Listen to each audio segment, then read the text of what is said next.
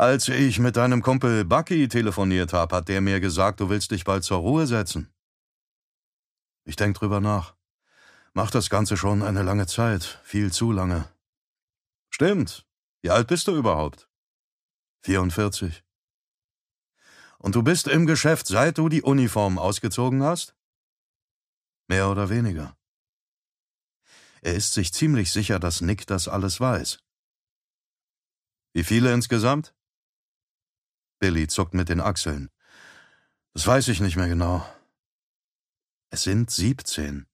Achtzehn, wenn man den ersten mitrechnet, den Mann mit dem gegipsten Arm.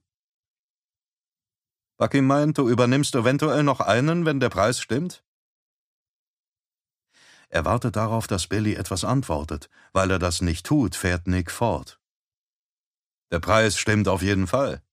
Wenn du den übernimmst, kannst du dein restliches Leben irgendwo da verbringen, wo es warm ist. Kannst dich in eine Hängematte legen und Pina Colada trinken.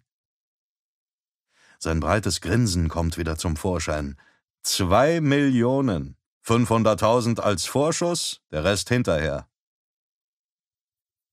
Billys Pfiff gehört nicht zu seiner kleinen Show, die er zudem nicht als solche betrachtet, sondern als feste Rolle des Einfältigen, die er Typen wie Nick, Frank und Pauli immer vorspielt. Sie ist wie ein Sicherheitsgurt. Den legt man nicht an, weil man einen Unfall erwartet, sondern weil man nie weiß, wer einem auf derselben Straßenseite über die Kuppe entgegenkommen könnte. Das gilt auch auf der Straße des Lebens, auf der die Leute im Zickzack durch die Gegend gondeln und sich auf dem Highway als Geisterfahrer betätigen. Warum so viel? Bisher hat er für einen Auftrag höchstens 70.000 bekommen. Das ist doch kein Politiker, oder? Sowas mache ich nämlich nicht.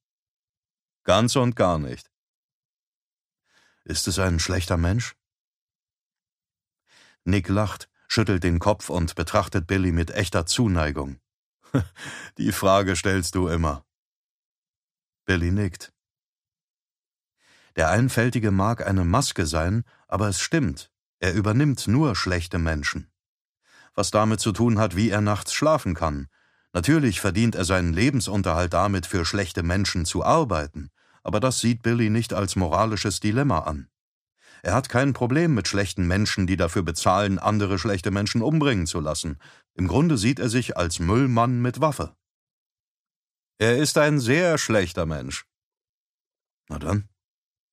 Außerdem kommen die zwei Millionen nicht von mir. Ich bin hier nur der Mittelsmann und kriege, was man als Maklergebühr bezeichnen könnte. Die kommt übrigens nicht von dir, sondern ist extra. Nick beugt sich vor und verschränkt die Hände zwischen den Oberschenkeln. Mit ernster Miene blickt er Billy tief in die Augen. Der Typ, über den wir reden, ist ein Profi, wie du.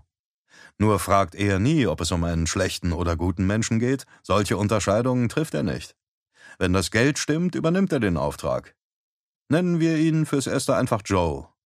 Vor sechs Jahren, vielleicht sind es auch sieben, das ist jetzt egal, hat er einen 15-Jährigen umgelegt, der gerade auf dem Schulweg war. War der Junge ein schlechter Mensch?